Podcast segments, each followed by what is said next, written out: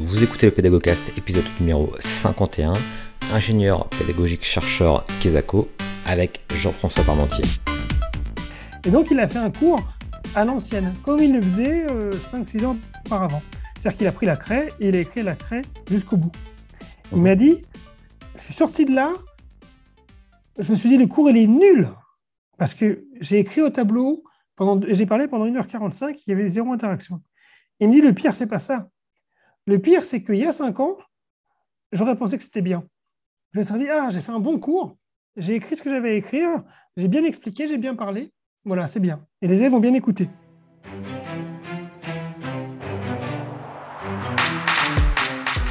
Bienvenue dans ce nouvel épisode du Pédagogcast. Hein, pour ceux qui me découvrent, eh bien, je suis Julien Maurice. Je m'intéresse au numérique et à la pédagogie au sens large.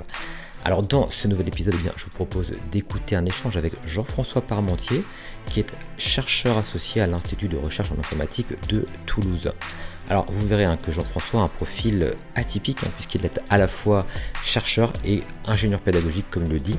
Et c'est justement de ce profil que nous allons parler en abordant au fil de nos échanges en pêle-mêle la question à la fois des méthodes pédagogiques, des outils, des statuts, etc. Avant de lancer l'interview, eh bien sachez que vous pouvez retrouver également en description le lien vers la Pédago News hein, pour avoir accès à mes mails privés ainsi que mon catalogue de formation sur la Pédago School hein, dont l'objectif est de faire du numérique l'allié du formateur. Voilà, bien sûr, ce, je vous souhaite une excellente écoute en compagnie de Jean-François Parmentier. Alors, bienvenue euh, Jean-François, bienvenue Jean-François Parmentier pour ce nouvel épisode du Pédagogcast. Salut à toi. Salut à toi, Julien. Ça me fait plaisir de, pouvoir euh, bah, t'avoir dans le Pédagogcast, parce que c'est vrai qu'on. Alors, on ne s'est jamais vu en live d'ailleurs, hein, Jean-François. Hein. je ne sais pas si euh, tu en as conscience. On, interagit depuis pas mal de, pas mal de temps, mais on ne s'est jamais vu en, vrai. Mais par contre, on a fait quand même pas mal de, bah, webinaires ensemble, on a pas mal échangé, etc. Et donc, euh, voilà, moi, je me suis dit, bah, pourquoi ne pas faire un petit Pédagogcast avec toi? Parce que voilà, c'est le petit podcast que je fais un petit peu à côté pour pour, on me, détendre, me distraire un petit peu. Et voilà, je me suis dit, bah, tiens, ça va être génial de faire une petite discussion avec toi là-dessus.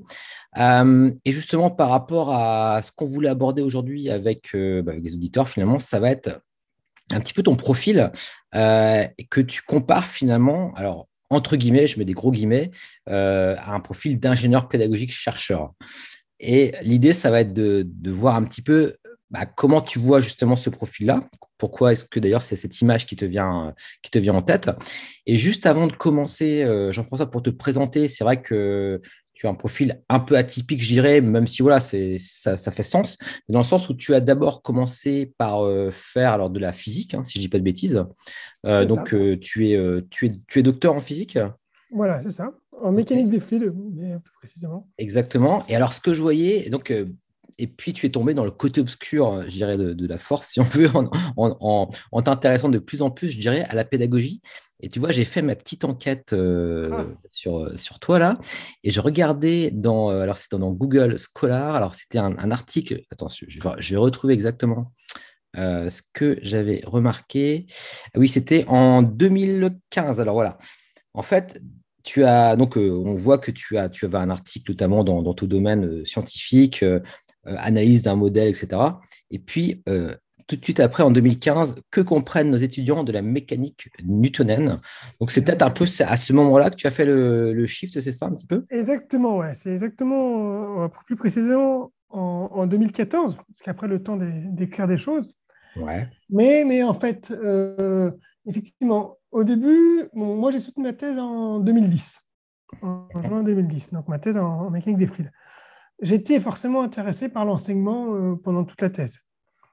Euh, j'avais fait un petit serious game avec, euh, dans le cadre d'un cours que j'avais aussi été montré dans des confs, quoi, mais c'était un peu, je faisais un peu au feeling, tu vois. Mhm. Et puis, suite à la thèse, je m'étais posé des questions sur qu'est-ce que je veux faire vraiment. ce qui est sûr, c'est que j'aimais bien l'enseignement, mais j'aimais plus la recherche en mécanique des fluides. C'est-à-dire que j'aimais toujours la mécanique des fluides, mais pas spécifiquement être chercheur dans ce domaine-là. Et donc, pendant euh, à peu près quatre ans, en fait, euh, j'ai un peu testé des trucs à droite à gauche. Donc, j'étais euh, directeur d'un centre de loisirs, par exemple, pendant, mhm. pendant un an. J'étais chercheur toujours en, en, mécanique des fluides aussi pendant quelques temps, pendant quelques années. Et puis, il est arrivé un moment donné où, euh, juste avant de changer, je me suis vraiment rendu compte que euh, j'aimais bien la recherche, c'est-à-dire cette activité intellectuelle euh, de ne pas savoir, d'apprendre des choses, ces discussions. J'aimais bien le milieu de l'enseignement supérieur, mais pas la recherche en making du fluide. Et je, du coup, j'étais un peu coincé parce que bah, j'aimais l'enseignement, j'aimais bien la recherche, mais je ne savais pas comment faire. Et euh, en 2014, à Toulouse, on a eu les IDEX, les initiatives d'excellence. Je ne sais pas si tu connais, c'était un bon un mouvement. Euh, euh, il y a pas mal d'universités qui ont eu de, l'argent. Mhm. Et il y a eu, grâce à cet argent, des appels à projets sur l'innovation pédagogique. Mhm. Et pour la première fois, je voyais passer une, une offre qui disait, ben voilà, innovation en licence, on vous propose de, de, porter un projet pédagogique euh, et on peut payer des gens. Voilà, et pas juste du matériel. Souvent, les appels à projets pédagogiques, c'est genre on donne 5000 euros, voilà, histoire d'acheter euh, euh, quelques petits trucs. Là, c'était un vrai projet. On disait, bah, il y a budget entre guillemets illimité, hein, et vous ne limitez pas, et puis vous pouvez embaucher des gens. Et moi, j'étais en postdoc à ce moment-là. Il me restait six mois de postdoc, et l'appel à projet proposait de financer des, des initiatives pédagogiques sur six mois. Et, donc, ça m'a intéressé. J'ai été voir mon, mon encadrant de, postdoc et je lui ai dit, écoute, euh, bah, moi j'ai envie de faire ça.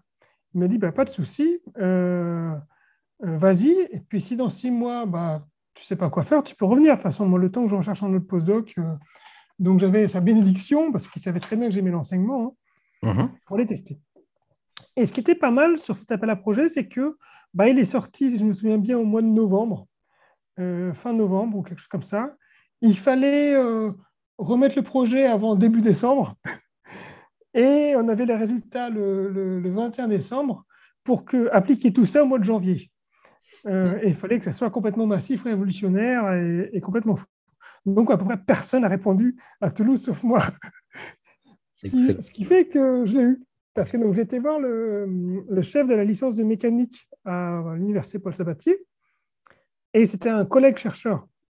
Et je lui dis, bah, écoute, moi j'aime bien l'enseignement, j'aime bien les jeux, j'aime bien les, trucs comme ça, euh, je te propose qu'on fasse un truc. Il a dit, OK, je lui ai donné des idées, il a remis ça en forme bien pour que ça fasse un bel appel à, une belle réponse. On a soumis et du coup on a été pris, mais voilà, embauché pour six mois à Paul Sabatier.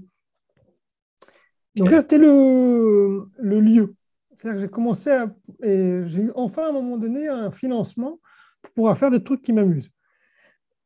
Et là, j'ai rencontré un collègue qui s'appelle Brahim Lamine, qui est lui un chercheur en astrophysique.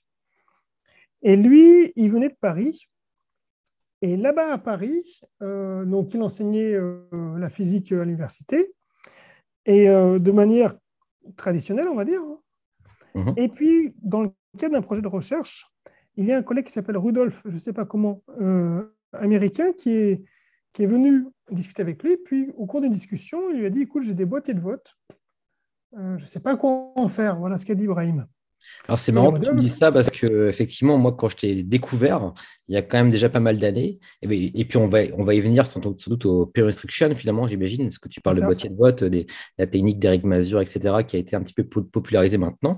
Et moi je t'ai découvert justement par rapport à, cette pratique pédagogique qui était à l'époque euh, innovante hein. mais voilà effectivement ça, ça, rebondit là-dessus je vais euh, du coup continuer c'est exactement ça parce qu'Alexander Rudolph c'est comme ça qu'il s'appelle il a dit à mon collègue bah, écoute tu sors d'où toi? Il y a déjà 20 ans de recherche sur euh, bah, le peer instruction, sur l'enseignement de la physique. Tu n'as jamais lu ou quoi? Et alors, euh, donc, mon collègue Brahim, il a lu, puis comme c'est comme un scientifique euh, cartésien, c'est-à-dire qu'il a, bah, été convaincu assez facilement par les, preuves, en fait. Et donc, il a publié avec ce collègue-là, il a testé à Paris. Et puis après, il a, il a changé, il est venu à Toulouse, et donc il est arrivé en Toulouse en 2014, et on s'est rencontré à Paul Sabatier. Et il a été voir les profs de physique, enseigné en licence. Donc, euh, moi, j'avais été invité euh, dans la boucle, été au courant. Et puis, il leur a dit, bah, écoutez, regardez ce que disent les chercheurs. Les élèves ne comprennent rien à la mécanique et, euh, et on peut changer les choses. Et on peut enseigner différemment et il y a de la recherche là-dedans. Et moi, j'ai trouvé ça complètement révolutionnaire. déjà parce que bah, il me montrait que les élèves ne comprenaient pas des concepts de la mécanique, mais à un niveau que je n'imaginais pas du tout. Mm-hmm. C'est-à-dire que je savais qu'ils ne savaient pas forcément faire des calculs. Bon, ok. Mais je n'avais pas compris qu'ils ne comprenaient pas fondamentalement les concepts, qu'ils n'avaient pas du tout intégré, les trucs en, comme termes d'intuition, etc. Euh, ils, avaient des, préconceptions qui étaient erronées. Mais d'ailleurs, c'est marrant parce que c'est marrant que tu dis ça parce que justement, bah, pour les personnes qui écoutent le Pédagogcast, le dernier épisode, je l'ai fait sur le Instruction, justement, euh, puisque j'ai donné une formation là-dessus. Alors, pour les personnes justement qui peut-être ne connaissent pas cette, méthode-là, elle consiste à, faire voter les étudiants individuellement à des, à des questions, ensuite à discuter ensemble. Euh, à échanger de manière à un petit peu avoir un débat, euh, à ce que l'apprentissage se génère avec des échanges socio-constructivisme, entre guillemets, hein. et puis ensuite à revoter ensuite, et puis on voit que ben, euh, ça a permis de générer de l'apprentissage, etc. Et justement, ce que tu dis là, ça, me parle parce que justement, moi, quand j'ai fait ma formation, bah, je, formais des, enseignants justement pour cette méthode, et en fait, j'ai utilisé une question, tu vois, liée à à l'attraction, en fait, tu vois. En fait, je posais la question, si je lâche euh, une, boule de pétanque et une grosse boule de verre du haut de la tour Eiffel, laquelle arrive en premier? Tu vois ce que je veux dire? Et souvent, les personnes, d'ailleurs, ont répondu euh, que c'était la boule de pétanque parce qu'elle était plus lourde. Alors qu'en fait, comme on voit sur l'expérience sur la Lune, si tu lâches euh, la plume et le marteau, enfin, il y avait un, durant, je ne sais plus quelle expédition Challenger, eh bien, les deux arrivent en même temps. Et du coup, et c'est vrai que c'est surprenant de se rendre compte bah, qu'avec des, questions physiques plutôt, comme, tu, dis, pas des équations, pas des, pas des chiffres, mais plutôt simplement une, une intuition, entre guillemets, bien qu'elles sont souvent erronées et du coup, ça se prête très bien au peer instruction. Donc, c'est sans doute euh, à ça que tu fais référence aussi. Exactement. Et, donc, c'est ça. Le peer instruction fonctionne parce qu'on a les bonnes questions. On, a eu des chercheurs avant euh, qui ont découvert ça, qui ont découvert que les étudiants avaient un raisonnement intuitif incorrect.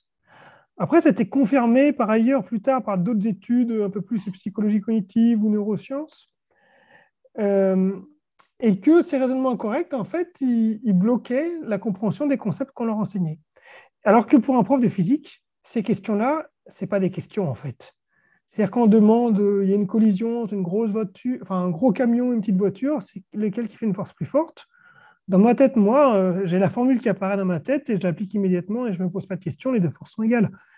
Alors que, donc pour un prof de physique, on ne comprend pas ces questions. Quand je les ai vues, je me suis dit, mais pourquoi il pose ce genre de questions aux élèves? C'est évident.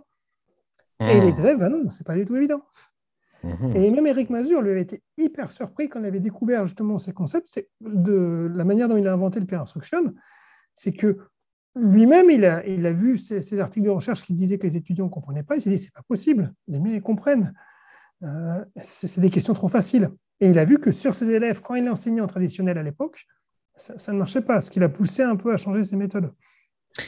Moi, c'est ce chemin-là hein, qu'on a eu avec Brahim ou euh, avec d'autres en disant bah, j'aime la mécanique, j'aime la physique, mes élèves, euh, il y a un problème qui est grave. D'où le premier article que tu as cité en 2015, euh, que comprennent les étudiants de la mécanique. Ce que tu n'as peut-être pas vu, c'est qu'il y en a un juste à côté, ce qui est comment changer les conceptions des étudiants mécaniques, qui est sorti les deux, on, a envoyé, on a été publié au Congrès français de mécanique. Effectivement, les étudiants de L1 à l'université. Ok. C'est ça, avec Brahim Lamine, mon collègue dont je parlais. Donc, et alors, quand j'ai rencontré, moi, j'étais sur le projet de six mois. Et euh, les IDEX, ben, ils allaient lancer un nouvel appel à projet, puisque je les ai appelés au téléphone en leur disant Bon, bah, c'est bien, mais est-ce que vous allez continuer? Ils ont dit Oui, oui, on va continuer. Euh, et je leur dit C'est quoi vos critères? Ben, Ils dit On veut du massif, on veut un projet qui, qui, qui touche beaucoup de gens. Et Ibrahim, lui, il voulait toucher les profs de physique, mais les profs de physique à Paul Sabatier, ça touche tout de suite 1400 élèves. Donc je lui dis, bah écoute, moi je vais t'aider à le faire, parce qu'il voulait faire ça. On, va me financer, on va acheter des boîtiers à tous les élèves. Et puis moi, je vais essayer de convaincre d'autres profs, les profs de chimie, les profs de, mathématiques, d'informatique, etc. Et on a écrit le projet ensemble en faisant un vrai article, un, vrai euh, projet digne d'un projet de recherche. C'est-à-dire, je lui dis, bah voilà, cette plus-value-là, c'est ça, est-ce que euh, bah, il y a de la recherche là-dessus, on va faire un, ça n'a rien à voir avec le projet que j'avais écrit avant. Avant, j'avais écrit un projet en disant ce que j'aimais bien, mais ce n'est pas du tout basé sur des recherches. Là, vraiment, j'ai écrit un vrai projet pédagogique qui s'appuyait sur des résultats de la recherche. c'est là que je suis rentré dans le, dans, le nouveau monde, on va dire, que j'ai réappris mon métier, enfin que j'ai appris mon métier. Et du coup, après, ça, ça a un petit peu enchaîné, puisqu'ensuite, au-delà même du, du, du instruction, euh, bah aujourd'hui aussi, tu es auteur de, finalement d'ouvrages également, euh, enseignant le supérieur notamment, euh, qui, voilà, que, qui est donc méthodologie, méthodologie et pédagogie active. Donc, c'est un ouvrage quand même qui est assez connu entre guillemets dans, le, dans, le, dans la niche entre guillemets de, de, la pédagogie. Et puis également, d'ailleurs, quelque chose, je crois, que, qui est en, en libre accès, hein, je crois. Euh, quatre scénarios pour enseigner, former ou former à distance. D'ailleurs, on pourra mettre le lien éventuellement hein, pour les personnes qui souhaitent le télécharger. Euh, donc voilà, donc tu as des, des contributions qui, euh, qui, ont, qui ont ensuite continué. Et d'ailleurs, tu as également participé à un TED euh, tais-toi et écoute. D'ailleurs, je, l'ai écouté d'ailleurs, ton TED, j'ai trouvé ça, super sympa, notamment la fin, je ne vais pas le spoiler, mais ça, fait référence au, vaccin et compagnie. Bref, c'est sujet un peu. Mais voilà, en tout cas, c'était euh, très d'actualité. Euh, et, du coup, ouais, effectivement, donc tu as, tu as effectivement un profil, toi, comme, comme, tu, comme tu le décris, ingénieur pédagogique chercheur. Et je me demandais en fait, pourquoi est-ce que tu ne dirais pas plutôt par exemple, conseiller pédagogique chercheur? Tu vois ce que je veux dire? Euh, Quelle différence tu fais? Est-ce que toi, c'est parce que tu as un côté outil très prononcé dans ton profil? Ce qui ne m'étonnerait pas en quelque sorte, parce que je me souviens que la première fois qu'on avait échangé ensemble, qu'on s'était retrouvé dans, une vision, on était tout de suite, avant même qu'on commence notre sujet, on était là, tiens, tu quoi, ça c'est quoi ça, etc. Puis on a commencé à partir sur les TV graphiques, je crois, à l'époque. Bref, ça ne m'étonnerait pas. Mais enfin, est-ce que, voilà, est-ce que tu peux un petit peu euh, m'expliquer pourquoi tu te sens plus, tu te sens plus ingénieur pédagogique, entre guillemets ah, alors, en fait, euh, quand j'ai commencé, il n'y avait pas cette distinction. Mhm. Euh, moi, je ne savais pas ce que je faisais, en fait. Euh, j'étais un mec qui était là pour aider les profs à mettre des pratiques pédagogiques. ils ont discuté avec le service pédagogique local, ils ont dit, bon, bah, ça s'appelle ingénieur pédagogique. Bon. Moi, un ingénieur en physique, je sais ce que c'est. C'est un mec qui, bon, disons qu'un ingénieur, il conçoit un avion, bon, mais il ne le fait pas au pifomètre. Il va regarder les lois de Newton pour, pour l'aérodynamique, il va regarder pour l'électronique. Enfin, il y a, il y a 10 000 disciplines qui se, qui se mélangent pour concevoir un avion, c'est extrêmement complexe. Et puis, bon, bah, en s'appuyant sur ça, puis en faisant des choix liés à la situation, liés aux contraintes, est-ce que c'est un gros avion qu'on veut, un petit, combien de passagers, quelle vitesse, quelle altitude? Bon, bah, il va faire des choix éclairés pour avoir un avion qui se débrouille, qui vole pas trop mal. Voilà. Euh, bah, moi, c'est pareil. Je me suis dit, bah, moi, ok, oui, c'est ça, je vais essayer de concevoir des cours. Et donc, ce côté ingénieur, ça m'allait au sens conception. Conception pédagogique. Bah, j'ai une contrainte, j'ai une situation particulière. Je peux être en M2 ou en L1. Euh, je peux enseigner des sciences, pas des sciences, de l'expérimental, du numérique. Enfin. Et puis, je vais m'appuyer sur euh, bah, des résultats de recherche pour essayer de concevoir un cours euh, pas trop mal, qui tient la route du mieux que je peux, en fait. Donc, c'est pour ça ce côté ingénieur pédagogique ou conseiller. Alors, après, j'ai vu qu'il y avait d'autres postes, des trucs de conseiller. Honnêtement, il y a des offres d'emploi, c'est les deux. Il y en a, c'est. Digital Learning Manager aussi, par exemple, dans, on retrouve aussi pas mal de, métiers comme ça. Mais... moi, je ne suis pas effectivement tablé euh, ingénieur pour l'enseignement numérique. Ce n'est pas du tout l'aspect euh, numérique, même si je n'ai pas de souci avec ça. D'ailleurs, c'est pour ça que je suis au laboratoire euh, d'informatique. Hein. Je suis associé au laboratoire d'informatique pour mhm. l'équipe sur la pédagogie, mais quand même. Après, il y a des postes d'ingénieur pédagogique euh, qui sont très liés au numérique. Enfin, il y a beaucoup d'offres d'emploi hein, où c'est euh, bah, pour euh, hybrider les cours, par exemple, spécifiquement. Ou, enfin, moi, ça n'a jamais été une question, en fait, le numérique. C'est-à-dire que bah, j'utilise, comme disait mon collègue Brahim, bah, une crèche. Vous utilisez, bah, un boîtier de vote, c'est juste une crèche. Vous ne dites pas que vous faites de, un truc compliqué. C'est juste une oh. extension de la crèche, on va dire. Donc pour moi, euh, j'ai une aisance avec le numérique. Je l'utilise un outil comme un autre. Des fois, le papier, c'est très bien. Euh, là, tout à l'heure, j'ai fait une session de peer instruction à des collègues. On a fait à main levée. Ça marche tout aussi bien. Et pareil, donc les dernières fois, d'ailleurs, je l'ai fait, le peer instruction, c'est des formations pour doctorants et on faisait tout à main levée.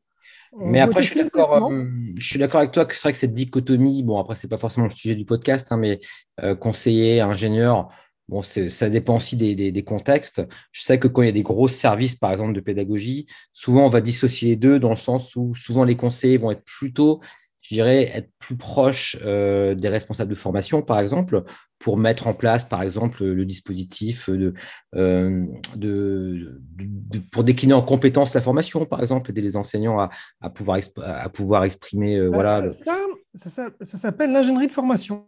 C'est un autre métier. Hein. Euh. Quand j'ai regardé sur le agent de formation, définir les objectifs des formations, adapter, structurer les maquettes, coordonner les, syllabus. Donc tout ça, c'est encore même un, autre métier que je ne connais pas du tout, qui est l'ingénierie de formation. Et ça se fait beaucoup d'entreprises aussi, ouais. ils n'ont pas de connaissances sur comment je fais mon cours, par exemple. Ce n'est pas, leur, euh, pas leur truc. Euh, donc, effectivement, nos métiers de conseiller pédagogique ou d'ingénieur pédagogique, ça touche à tout. Il y en a même beaucoup qui sont euh, juste gestionnaires de projet ou chefs de projet. Qui vont superviser des projets. Moi, je ne suis pas très bon en gestion de projet, c'est pas ça.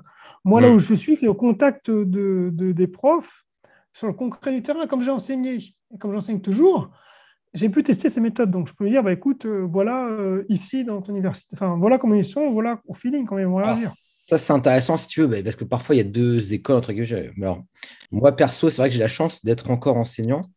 Et je trouve que ça me donne, du coup, enfin, moi, ça m'aide beaucoup. Tu vois, par exemple, euh, j'ai souvent parlé de méthodes type puzzle, par exemple, ou per-instruction également. Et en fait, euh, c'est parce que je les ai mis en place aussi concrètement dans des cours en, étant, en étant euh, formateur. Mais parfois, il y, a, également, on trouve également beaucoup d'ingénieurs pédagogiques ou conseillers pédagogiques qui, qui, ne font pas de formation, mais euh, voilà, qui font leur job enfin, voilà, sans, sans, sans, souci particulier. Il n'y a, a, pas, de, pas de jugement. Mais j'ai tendance à me dire, personnellement, en tout cas, moi, dans mon cas, euh, c'est quand même, du coup, ça me permet de tester des choses, même si ce n'est pas des souris de laboratoire, hein, les, étudiants, hein, mais, ça me permet quand même de, tu vois, de, me dire, bah, tiens, là, aujourd'hui, je vais faire une, classe de ce type, on va tester ce, dispositif, etc. Et je trouve que ça permet d'avoir plus d'empathie aussi, peut-être, euh, auprès des, enseignants quand on veut les, conseiller. Je ne sais pas ce que, qu'est-ce que tu penses de, cela, toi? Bah, moi, ça m'a déjà, ça m'a beaucoup aidé. Euh, enfin, je n'ai pas de problème avec des profils différents du mien. Je n'ai pas de souci avec ça. Hein. Mais par contre, ce qu'effectivement, comme toi, je peux dire, bah, en fait, quand j'étais voir, en, donc, donc en 2014-2015, là, quand j'étais voir les collègues, ils m'ont dit, bon, bah, t'es pas ils m'ont pas classé dans la catégorie départ euh, pédagogue. Enfin, ils m'ont dit, bah, tu es quelqu'un de chez nous, tu étais du labo ou d'à côté. Euh, ça, a vachement facilité le fait que je sois un ancien collègue ou un. En fait, ils t'ont vu comme un père, on va dire. Ils t'ont vu comme un père et pas comme exactement. un. Ça marche. Et, et, un père qui aime bien la pédagogie, donc eux, ça leur allait. Après, moi, effectivement, il y a plein de petits détails qui ne sont pas du tout écrits dans les articles de recherche. Euh, des petites phrases sur comment tu vas dire, comment les étudiants se comportent un petit peu, euh, qu'est-ce que je fais pour, euh, pour une fois que la discussion est terminée, qu'est-ce que je fais, comment j'arrête, est-ce que je dis, hey oh, j'arrête, est-ce que je fais un gong? Tout ça, on ne trouve pas forcément dans les articles de recherche. Puis il n'y a pas d'études qui te montrent que c'est mieux de faire un gong que c'est mieux de faire un truc. Mmh. Donc il y a plein de petits facteurs, de multiples facteurs euh, qui, qui, vont, euh, qui vont jouer. Et là, on, a, on est des êtres humains et, euh, et on, est capable justement de, de, gérer ces mille facteurs. Alors, on ne trouve pas toujours des solutions optimales, hein, mais cette expérience de terrain, il me semble bah, qu'elle apporte quelque chose. Après, on peut avoir des ingénieurs pédagogiques qui n'ont jamais enseigné, mais qui vont voir. Mmh et je trouve que ça, c'est quelque chose que je leur conseillerais à ceux qui n'ont pas le loisir d'enseigner, c'est d'aller voir le cours. Alors, certains disent, ouais, mais les profs, ils ne veulent pas qu'on voit personnellement, là où j'ai eu la chance de travailler, à peu près aucun prof était compte que j'ai observé.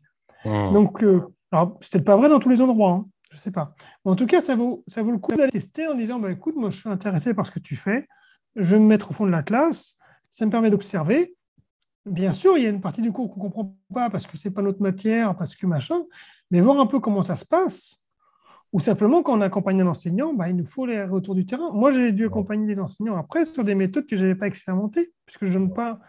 Comme tu dis, j'ai écrit un, bouquin. Alors, j'ai essayé de faire le mieux, mais je n'ai pas eu le temps de tout tester. Puis, on l'a écrit à deux, le livre. Hein. Donc, euh, il y a des parties que c'est mon collègue qui, qui l'a écrit. Mm. Donc, aller voir, euh, conseiller l'enseignant, puis être proche de lui pour lui dire bah, comment ça s'est passé? Aller voir mm. euh, comment ça se passe dans la classe pour de vrai. Et puis dire, bah, tiens, notamment quelque chose qui est important, ils appellent ça la, fidélité, la fidélité d'implémentation. En pratique, on observe que quand on forme les enseignants, euh, quelques temps après, en fait, ce qu'ils ont mis en place, ce n'est pas ce qu'on avait dit. Ils ont adapté. Et souvent, malheureusement, euh, ils adaptent euh, pas forcément avec les bons choix parce qu'ils ont une vision qui n'est pas celle qu'on a nous. Et dans pas mal d'études scientifiques, ils montrent qu'en fait, euh, les enseignants peuvent enlever des phases qui sont essentielles. Parce qu'en fait, on n'a pas bien formé les, enseignants. Ça fait 20 ans qu'ils enseignent d'une manière A, et puis on leur dit d'enseigner d'une manière B. Et donc, forcément, au début, ça tient. Par exemple, l'hyper-instruction, des études américaines, ils montrent que souvent, les enseignants enlèvent la phase de débat parce qu'ils disent, bon, j'ai pas trop le temps. Alors, ça marche quand même. Hein. Enfin, je veux dire, c'est déjà bien, mais c'est juste plus d'hyper-instruction. Surtout le, dans, dans Pierre Song, il y a échange par les pairs, donc c'est vraiment la base du truc. Voilà, c'est la base, c'est que le titre? après, ce qui peut arriver, par exemple, pour, pour le Instruction, c'est qu'en théorie, normalement, le premier vote, pour les personnes qui connaissent, euh, il ne faut pas montrer les résultats. En fin de compte, il faut laisser la discussion sans montrer les résultats. Après, qu'on les montre ou pas, moi personnellement, ça ne change pas grand-chose, je trouve. Mais voilà, bon, ça, c'est des petits détails. Mais après, ce qui est intéressant dans ton profil, parce que moi, j'ai quand même suivi euh, pas mal de choses, notamment euh, quand tu, tu es intervenu aussi pour la communauté en pédagogique, d'ailleurs, à deux reprises, c'est que finalement, tu es assez pragmatique au final. C'est très, on va dire, c'est dans le sens où c'est pratico-pratique. Est-ce que tu es d'accord avec cette, euh, cette analyse Oui, c'est ce que je, cherche. Enfin, je ne donne pas des conseils généraux. Enfin, si je peux donner des conseils généraux, euh, faites de l'alignement pédagogique. Voilà, c'est bien. Euh, maintenant, qu'est-ce que je fais? Ce que j'ai observé, c'est que les enseignants, ils ont, ils ont certains besoins exprimés. D'ailleurs, ce qui venaient me voir au début, c'était moi, je me fais chier en cours magistral, en gros. Moi, je voulais faire une. Au début, quand je tournais dans les écoles d'ingénieurs, là, en 2015, j'avais envie de dire, euh, utiliser la méthode évidence-based de fondée sur les preuves peer instruction. Puis ceux qui m'ont dit, non, non, appelle ça dynamiser votre amphi. Et puis les venir. Parce que leur besoin, c'est qu'ils ont des étudiants amorphes. Bon, bonjour les étudiants qui nous écoutent. Mais euh, vous savez pourquoi? C'est parce que donc ça, va mal des deux côtés. C'est-à-dire que les étudiants ne sont pas forcément contents dans les cours purement magistrales, et puis les enseignants aussi, en fait, souvent s'ennuient. Donc, eux, ce qu'ils veulent, c'est dynamiser l'amphi. Donc, tu savais marketer quelque part, tu savais marketer dans ton intervention. C'est comme on dit dans les milieux de start-up, le pain. Il faut trouver le, la douleur, entre guillemets. Et c'est quoi la douleur? C'est que les, les, étudiants s'endorment. Alors que, que si tu leur présentes euh, le, plutôt la chose, euh, oui, je vais vous montrer le instruction, ça ne va pas du tout parler, effectivement. Donc, c'est une bonne manière de faire. Et comme d'ailleurs, un petit peu, euh, c'est un peu dans cette logique-là aussi, tu vois, c'est tout simple. C'est quatre scénarios pour enseigner et former à distance. Basta, c'est le titre du, Et ça parle tout de suite. C'est ça que je. voilà. Et, effectivement, c'est scénario pratique. Voilà. On ne fait pas toute une théorie de l'apprentissage. Parce qu'en fait, justement, sur ces boîtes à outils, là, enfin, même c'est mon film, au début, avec Quentin Vicence, donc le co-auteur euh, des deux livres que tu as cités, euh, on voulait écrire un livre sur la pédagogie euh, et depuis longtemps on voulait écrire un livre et puis on s'imaginait écrire un gros bouquin comme nous, on, les lit. Mais en fait, ces gros bouquins comme ça, il n'y a que nous qui les lisons. Euh, les profs ne les lisent pas. Et euh, en allant voir l'éditeur, l'éditeur nous a dit, ben non, on veut, on veut pas un ouvrage euh, général qui fait une biblio, 50 pages, un état de l'art, machin. On veut une boîte à outils pour les profs. Donc, vous, vous me résumez tout ça avec très peu de caractères et des étapes. Et en fait, c'était super contraignant, mais en même temps, euh, super intéressant. Hein. Du coup, quand on a écrit le quatre scénario, on on l'a fait au feeling, puis après on a convaincu l'éditeur, là, donc c'était beaucoup plus... Euh, euh, c'est un petit livret, hein, donc c'est 35 pages. Hein, donc c'est, on a voulu justement un truc encore un peu pratique avec une mise en scène au début de chaque chapitre. donc voilà, tout ça dans cet aspect-là. Les enseignants, ils ont, leur question, c'est qu'est-ce que je fais demain face au cours? Donc on leur fait une formation, il faut qu'ils aient la réponse. Ensuite, nous, en plus, en tant que super pédagogique, il faut qu'on leur apporte l'accompagnement. Si on leur dit juste faites des boîtiers de voix, enfin, faites des questions, les profs, je les ai vus, ils prennent leur slide et ils ne savent pas comment faire des questions. Ils n'ont pas eu l'habitude de créer des questions qui vont créer des débats. Donc, moi, je les aide, par exemple. Euh, alors, en général, j'arrive à peu près, j'ai aidé tous les profs que j'ai vus, plus particulièrement les enseignants de sciences, évidemment. Mmh. Mais évidemment de manière plus efficace. C'est-à-dire que puisqu'en sciences, je comprends mieux ce qu'il enseigne, donc je comprends mieux les difficultés des élèves. Si tu me dis enseignement en cours d'élec demain, pas de souci, j'ai déjà tout de près, on va dire. Je sais comment ils raisonnent les élèves en élec, en débutant.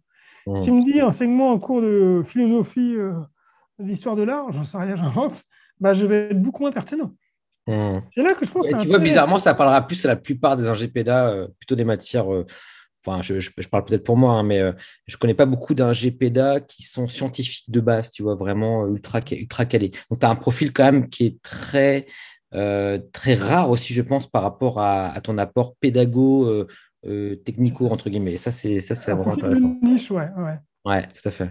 En fait, effectivement, c'est un profil où on dit, bon, bah, si les gens m'embauchent, c'est pas pour avoir un ingénieur pédagogique, c'est pour avoir Jean-François Parmentier. Parce que juste à cet endroit-là, c'est là que je conviendrai le mieux. Et je ne sais pas que je serais forcément mauvais à côté, mais on ne bénéficierait pas de ce multiprofil. C'est vrai que Et tu vois, ça, je l'ai vu, dans les, euh, je l'ai vu dans les recrutements aussi d'ingénieurs pédagogiques euh, au niveau de l'hospitalier. Souvent, ils recherchent des anciens euh, médecins ou des, personnes qui pratiquent, entre guillemets, qui ont pratiqué dans le milieu médical, plutôt que des personnes qui ont simplement, avec des guillemets, hein, fait, je ne sais pas, un master en ingénierie pédagogique. Tu vois. C'est, je sais pas, c'est peut-être peut la culture qui veut ça, mais, euh, mais, mais du coup, c'est intéressant aussi de, de voir qu'il y a vraiment, bah là, pareil, de, deux écoles, entre guillemets. Quoi. Parfois, il faut arriver un petit peu neutre, et puis parfois, certains, dans certaines institutions, on va préférer quelqu'un qui, qui, vraiment est immergé dans, dans, le domaine, entre guillemets. Et c'est là où je pense qu'il manque un profil, c'est-à-dire que actuellement, les offres d'emploi d'ingénieur pédagogique, c'est quelqu'un de généraliste euh, qui a un master en ingénierie pédagogique, et je pense que c'est utile. Euh, si ça n'était pas utile, ça ne se développerait pas autant. Donc, je pense qu'ils ont prouvé leur utilité. Par contre, je pense qu'il manque un autre modèle. C'est le modèle qui a été développé par la Science Éducation Initiative. Donc, le Science Éducation Initiative, c'est un gros projet qui a été piloté par Karl Weimann, qui était un prix Nobel de physique, et qui a dit bah, on va transformer la manière dont on enseigne la physique. Maintenant, il y a plein de recherches sur l'enseignement de la physique. Donc, en plus d'être chercheur en physique, et prix Nobel, il s'est intéressé à l'enseignement de la physique. Et donc, il a pu ramener plein de sous et l'Université de Colorado Boulder et l'Université de British Columbia se sont lancés dans un projet de 10 ans pour transformer leur enseignement de licence de physique. Et ils ont défini un rôle qui s'appelait le Discipline-Based Education Spécialiste. Donc le spécialiste de l'enseignement d'une discipline. Hmm. Et ils recrutaient non pas des ingénieurs pédagogiques, etc., ils recrutaient des gens qui avaient fait une thèse dans la discipline.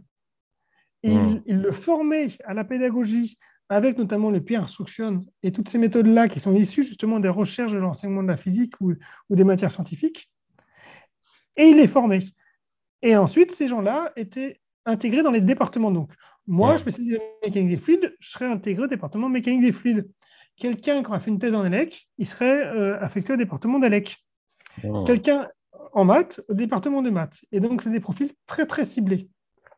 Et ce qu'ils ont fait, ils ont dit, bah voilà, il faut que ce soit des profils attractifs. Et on va les payer autant qu'un postdoc. C'est ce que j'allais te dire. C'est très important pour montrer que c'est une carrière qui a de la valeur. de devenir spécialiste en enseignement autant qu'une carrière de chercheur. Hmm. Et, ces profils-là, il y avait deux types. Il y avait des qui étaient très sur le pratique et d'autres qui ont fait de la recherche avec des, expériences, des, publications assez célèbres, euh, dont une de, Smith, enfin plusieurs de Smith qui, est, qui a publié dans Science notamment, sur le peer instruction, c'est justement ces gens-là qui étaient euh, à plein temps là-dessus et qui pouvaient aussi mener de la recherche sur les méthodes d'enseignement appliquées dans leur domaine. Et donc, moi, j'ai vraiment plus ce profil-là de discipline base d'éducation spécialiste. Je suis vraiment dans cette école-là. Et euh, je me suis beaucoup aidé de ce qu'ils ont, publié hein, les premières années, en 2015, 2014-2015. Après, je me suis ouvert à la psychologie hein, euh, et à l'enseignement avec le numérique. Donc, je suis diversifié par rapport à eux, puisque j'ai dû aussi toucher toutes les sciences un petit peu. Donc, je connais un peu euh, en toutes les sciences, euh, évidemment plus en mécaflux, mais je ne suis pas spécialisé dans l'enseignement de la mécaflux, plus que ça.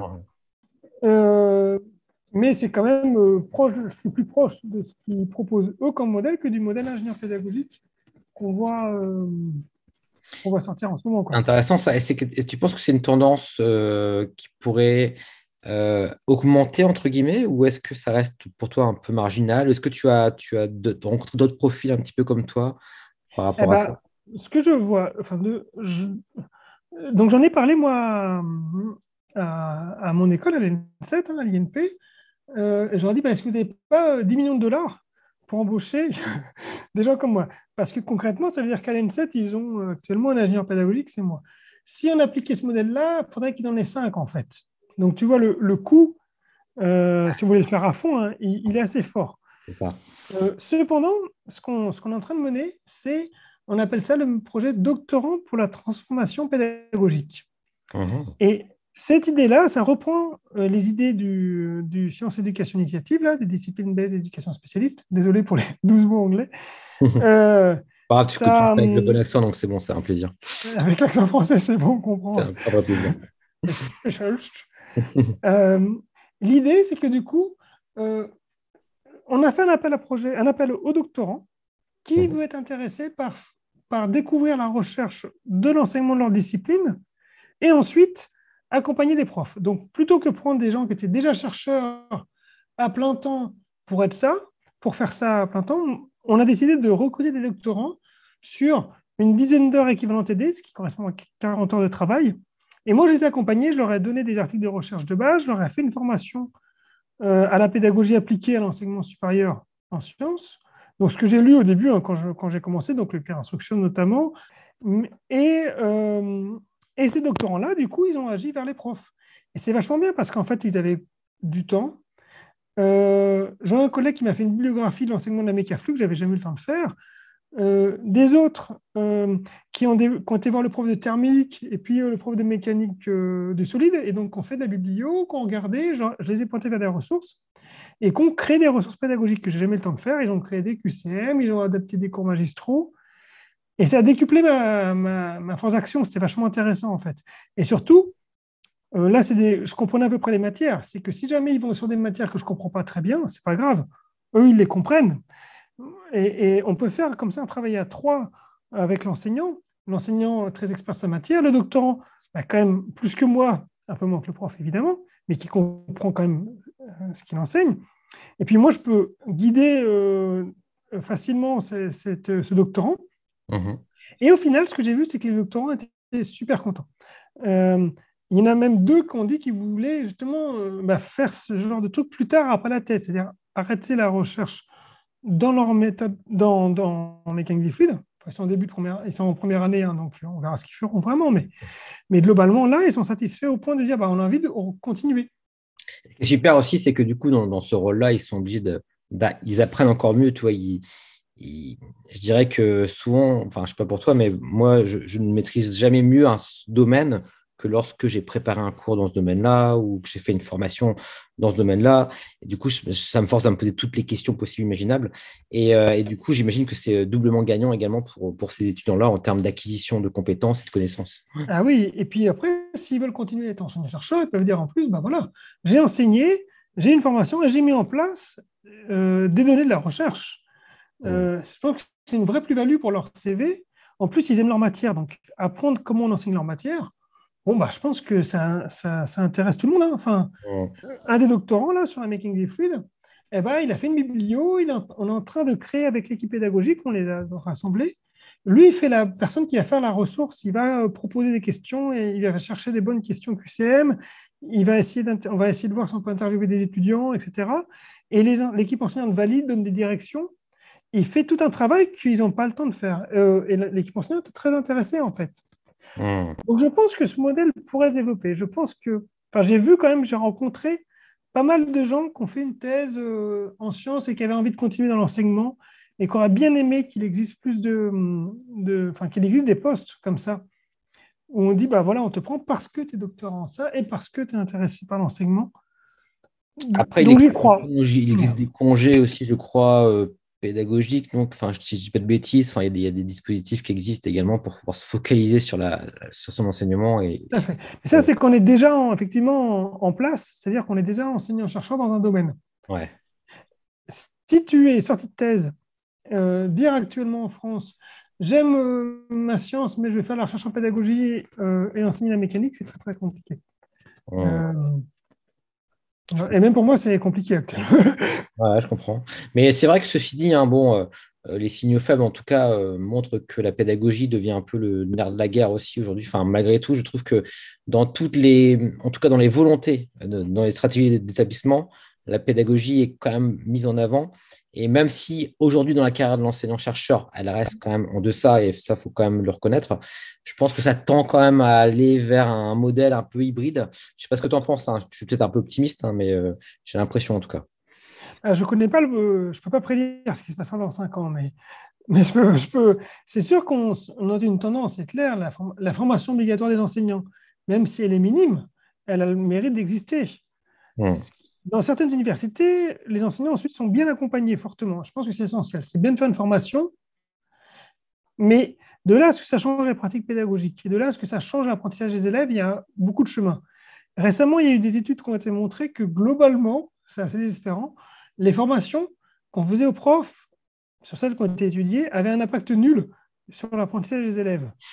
si tu suivais des élèves de profs qui n'avaient pas suivi de formation et des élèves de profs qui avaient suivi des formations, tu voyais aucune différence en pratique. Et, c'est un peu dramatique. Hein. Et il concluait en disant. Bah, en train de me dire d'arrêter mon métier, là, en gros, c'est ce que tu ah, Oui, c'est ça qu'il disait au prof si on vous propose de suivre une formation, vous pouvez honnêtement refuser en disant ça n'a aucun impact. c'est une position raisonnable. Et donc, on a encore beaucoup de mal. Et notamment, un des critères, c'est qu'il n'y a pas de suivi, pas d'accompagnement. Et il montrait une des méthodes qui fonctionnait, qui semblait fonctionner, c'est le coaching. C'est-à-dire que tu vas accompagner un prof pendant six mois, euh, tu vas aller en cours, tu vas faire des points avec lui, tu vas s'assurer qu'il applique les bonnes choses, euh, et voilà, tu vas l'accompagner. Et si tu n'as pas ça pour l'instant, une, formation de deux jours, d'un jour en la pédagogie, oh. euh, en fait, il va la mettre dans un coin, il va dire oui, puis peut-être l'année prochaine, et puis si, puis il aura oublié, puis et puis après, tu essaies un truc, mais c'est pas dit que ça marche, c'est compliqué de changer après, enfin que ça se traduise vraiment dans l'amélioration de l'apprentissage des élèves, c'est compliqué.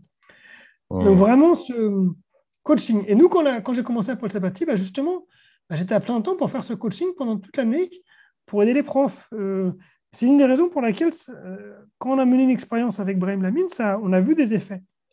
D'accord. Euh, il me semble. Mais j'étais là parce que je donnais des questions déjà préparées aux profs, parce qu'il n'y avait, avait, pas le temps de créer des bons QCM. Mais il y avait des chercheurs qui l'avaient déjà fait, le Colorado l'avait déjà fait, donc moi je traduisais des questions. Et je leur dis, bah, dans ton cours, on fait telle question.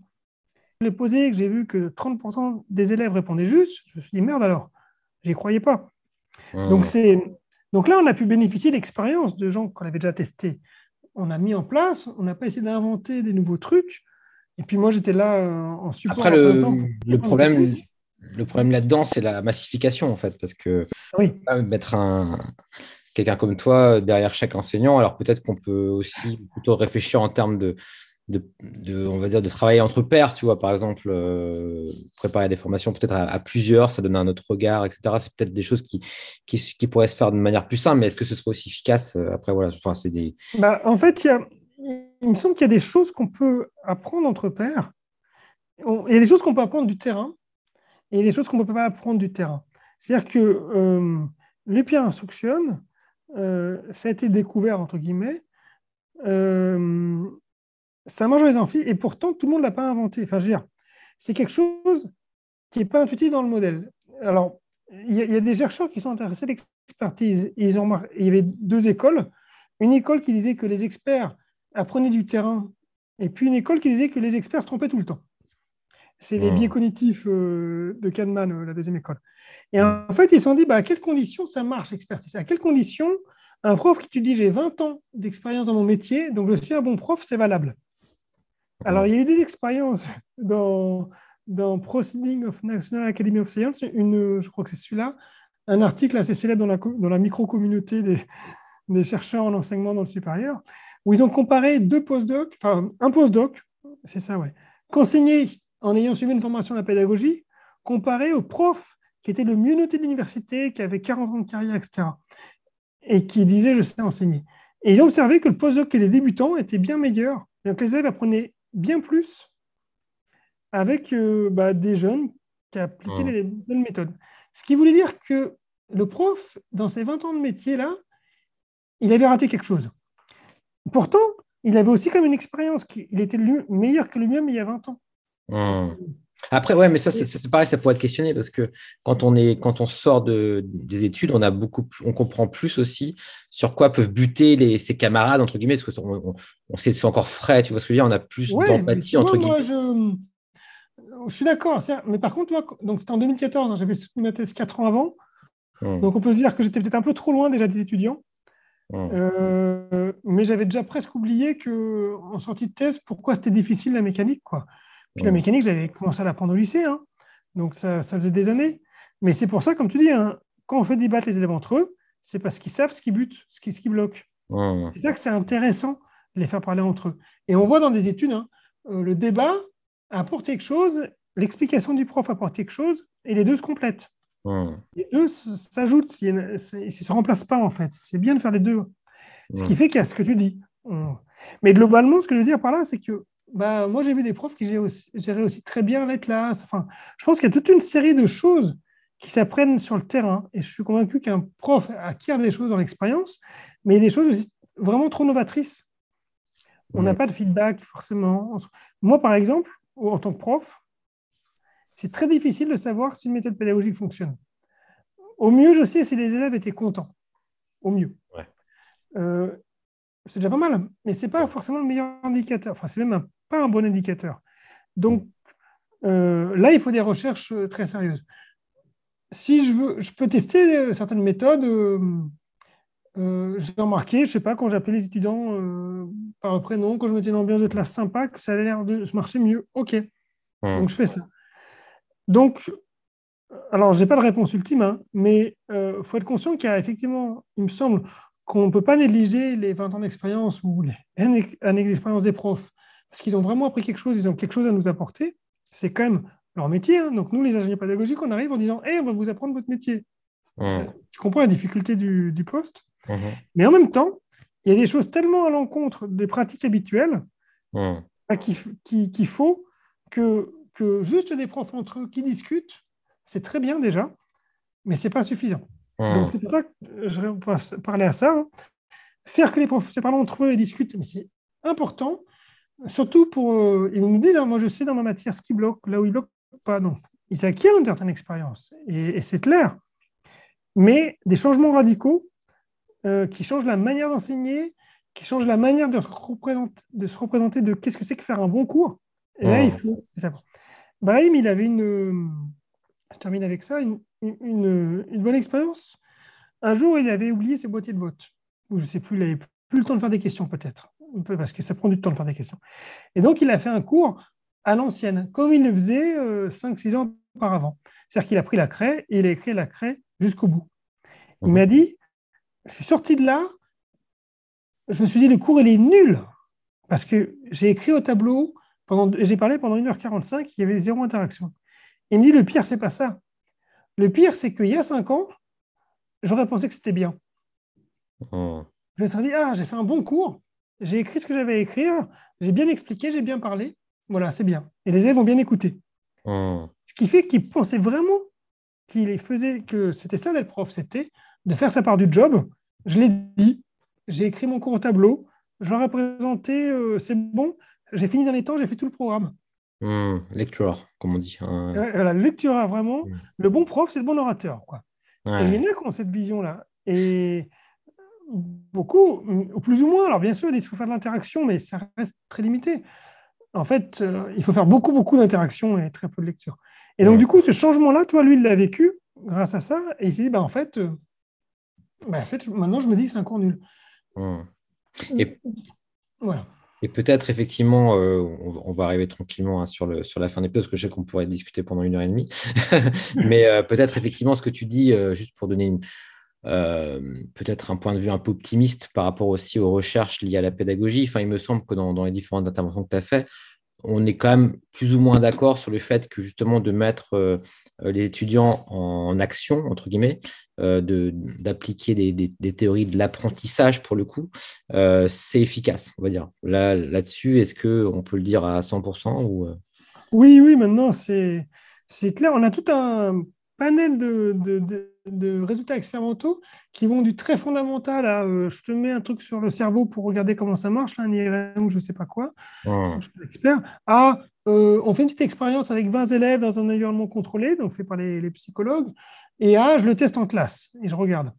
Et quand on a toute cette chaîne-là, euh, on comprend ce qu'on fait en classe, on comprend pourquoi, on comprend la raison, ça marche très très bien. des fois, il n'y a pas toute la chaîne.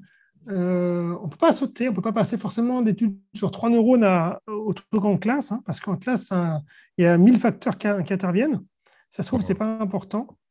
Ou alors, pareil, on fait une petite étude de laboratoire avec 20 étudiants euh, contre 20, qu'on répète 50 fois si on veut, mais dans un environnement contrôlé. On montre qu'il y a un paramètre qui est important, sauf qu'en fait, en cours, euh, c'est un détail, parce qu'il y a d'autres paramètres plus importants. Donc, mais là, sur ces méthodes-là d'engagement, maintenant, c'est quand même robuste. Hein. là, en gros, la pédagogie active, euh, hmm, la pédagogie active aujourd'hui est quand même reconnue euh, comme étant. Alors, justement, sur le, la notion d'activité, ça encore, tu vois, sur ce, il y a des méthodes qui marchent bien. Ce qui me semble, euh, on sait que globalement, mettre en activité les élèves, ça fonctionne. On ne sait pas quelle est la meilleure activité. Hmm. Et il y a des recherches, recherches qui montrent, attention, toutes les pédagogies actives ne sont pas si efficaces que ça, en fait. Mhm. Euh, voilà. Euh, notamment, il semble qu'il y a besoin de fort degré de guidage des étudiants au début. Et donc, des activités de type pédagogie de la découverte, où on dit aux élèves, voilà, débrouillez-vous, réinventez les lois de la physique. Ça, on sait que ça ne marche pas, par exemple. Et pourtant, tu peux dire que c'est actif. Ouais, je comprends D'autres théories qui viennent, la charge cognitive, etc., les théories sur l'expertise, qui expliquent pourquoi ça ne marche pas. Donc, Mmh, là, c'est voilà. la zone proximale de, de développement aussi, c'est-à-dire être entre les deux. Si on est trop sur euh, ben, quelque chose qu'ils ne savent pas du tout, ben, forcément, ils vont, ils vont être angoissés plutôt qu'autre chose et ça va être contre-productif. Et si c'est trop facile, c'est pareil, ça va être contre-productif également. Voilà, il y a aussi ça.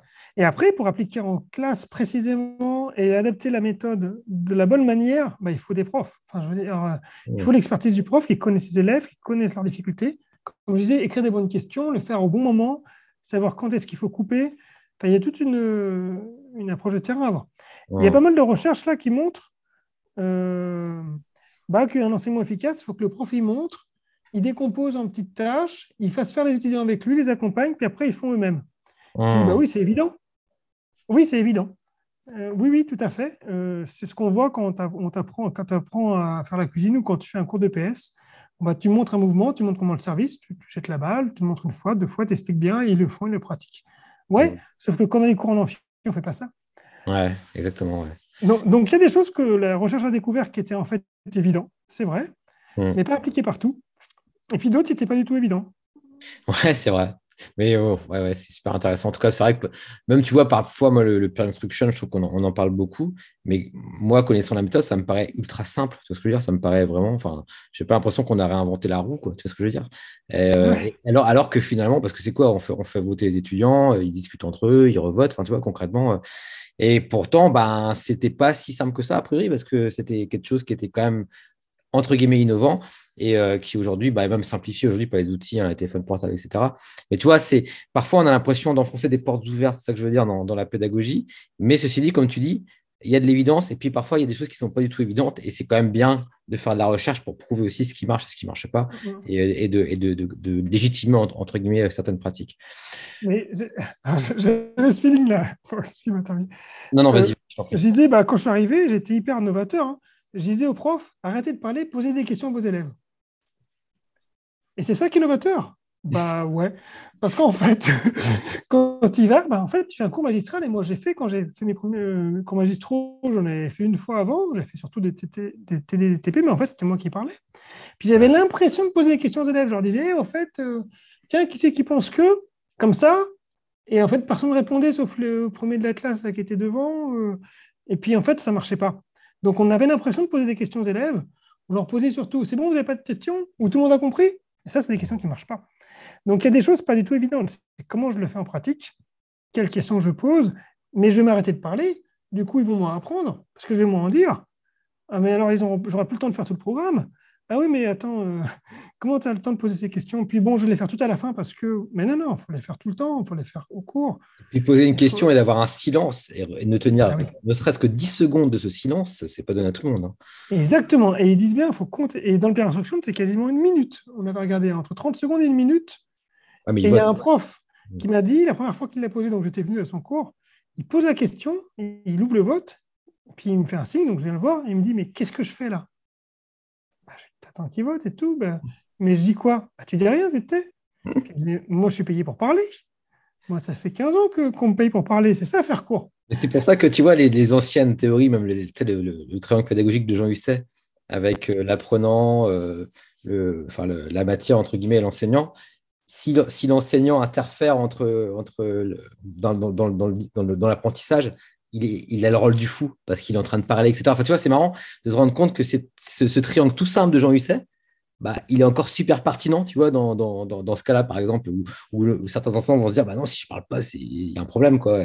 Je, à la limite, je vais même être jugé, etc. Bon, après, je pense que c'est moins, moins vrai aujourd'hui, hein, mais ça, oui, ça a bougé. Hein. Bah, ça, a beaucoup bougé, ça a beaucoup changé quand même aujourd'hui, heureusement. Et du coup, sur l'ingénieur pédagogique chercheur, pour, pour, euh, ouais, pour conclure. Eh, bah, pour conclure, parce que je pense que euh, bah, il y a besoin de, gens très experts parce qu'on est en train de, quand même de dire on veut former euh, bah, les étudiants euh, jusqu'à un niveau master, on veut sauver l'université, on veut expliquer à des profs qui ont un bac plus 8, plus 10 ans d'expérience comment enseigner, et on va recruter des gens qui. C'est bien un master d'ingénieur pédagogique, c'est bien. Et des fois, on va les payer au SMIC. Et, et, du coup, ça va être compliqué pour eux d'arriver, de s'imposer. Et je ne dis pas qu'ils n'apportent rien. Mmh, Mais je dis que quand même, il faut reconnaître qu'il euh, faut de tous les profils. Donc, euh, les, enseignants, ils veulent des, choses fiables, ils sont exigeants, et c'est normal. Et euh, avoir justement, on peut être enseignant-chercheur. Moi, je pense qu'on peut être ingénieur pédagogique-chercheur. Enfin, j'aimerais bien. de la même manière, quelqu'un qui bah, aide la communauté à développer et fasse de la recherche à mi-temps sur les méthodes pédagogiques. Et il me semble que ça serait pertinent comme modèle euh, et donc en lien avec ce que je disais des disciplines d'éducation spécialiste, un peu comme ça, ou pas forcément lié à une discipline, hein, mais, mais quand même qui fasse de la recherche bah, pour son université sur les pratiques dans son quotidien. Donc voilà, des niveaux experts, donc il faut bah, bien sûr tous les niveaux. Hein. On a le droit d'être débutant et d'avoir juste un master, évidemment, on va apprendre un master ingénieur pédagogique. On peut apprendre comme il y a des ingénieurs débutants, mais tu vois, même en ingénierie, ils créent maintenant des profils experts on ne devient pas forcément manager. Euh, on a le droit de continuer à être euh, ingénieur, expert dans un domaine, parce qu'on pense que c'est important pour l'entreprise d'avoir des experts scientifiques. Donc là, je pense qu'il peut avoir des ingénieurs pédagogiques qui deviendraient expert et qui ferait une thèse en plus en pédagogie, qui pourrait poursuivre. Enfin, Oui, de toute façon, c'est tout un écosystème finalement qui, est viable et il n'y a pas forcément des profils à supprimer au profit d'autres. Mais, par contre, il faut que la se donne les moyens, comme tu dis, et, si voilà. il y a certains profils, bah, il va falloir aussi les rémunérer à hauteur de leurs compétences, etc. Et, pas forcément, comme tu dis, euh, euh, au lance-pierre, euh, comme c'est parfois le cas. Ok, bah écoute, en tout cas, super. Je trouve qu'on a été euh, assez complet en tout cas, parce que toi, on hésitait, euh, j'hésitais à faire pour, pour les auditeurs un podcast sur le peer instruction. C'est ce que je t'avais proposé au début. Tu me dis, oh bah non, tu aurais plutôt parlé de ça, ça, va être sympa, l'ingénieur pédagogique chercheur. Et finalement, on aura fait un, petit peu des deux. Et j'espère qu'on aura peut-être l'occasion encore, d'ailleurs, Jean-François, ce serait un, plaisir de pouvoir échanger aussi sur des choses peut-être très pratico-pratiques aussi, peut-être d'aller plus dans, le fond, entre guillemets, euh, dans d'autres podcasts. En tout cas, je te remercie vraiment pour euh, tous ces éclairages. J'étais vraiment très content de t'avoir. Et euh, du coup, juste pour conclure, alors euh, je rappelle hein, que, euh, donc, que tu as écrit donc enseignement supérieur méthodologie et pédagogie. donc ça, c'est, on peut le trouver à peu près partout. Comment ça se eh passe? ben, Oui, mais bientôt plus parce qu'en fait, il y a une édition 2 qui va sortir en mois de juin. Ah bah d'accord. Bah, enseigner et former, enseignement secondaire, enseignement supérieur, formation professionnelle. Donc on a ouvert notre livre a justement un peu plus d'enseignement secondaire parce qu'il y a une grosse demande aussi dans l'enseignement secondaire. Donc, on a refait un tour de bibliographie et on a ajouté plein de trucs autour de la gestion de classe qui n'existaient pas du tout. Des thèmes dont on ne parle pas souvent ou pas forcément dans l'enseignement supérieur, mais qui sont aussi euh, très importantes. Donc, on a remis à jour, on a fait plein de nouveaux ajouts. On a enlevé des trucs peut-être un peu trop chercheurs, un peu trop, pas chercheurs, mais un peu trop enseignement supérieur. Donc, nouvelle édition au mois de juin, je pense qu'elle est mieux que la première. D'accord. Euh, mais tu m'auras l'occasion de m'inviter au prochain pédagogie. pour en parler. Exactement, bah, tu vois, j'ai bien fait de poser la question du coup. Du coup. Euh, et puis alors, vous pouvez regarder le TEDx qui est vraiment chouette, euh, Tais-toi et écoute. Très intéressant. Il y a aussi... Pardon? Tais-toi et écoute ou pas ah oui, d'accord, oui, tais-toi et écoute ou pas, t'as raison. je vais préciser aussi.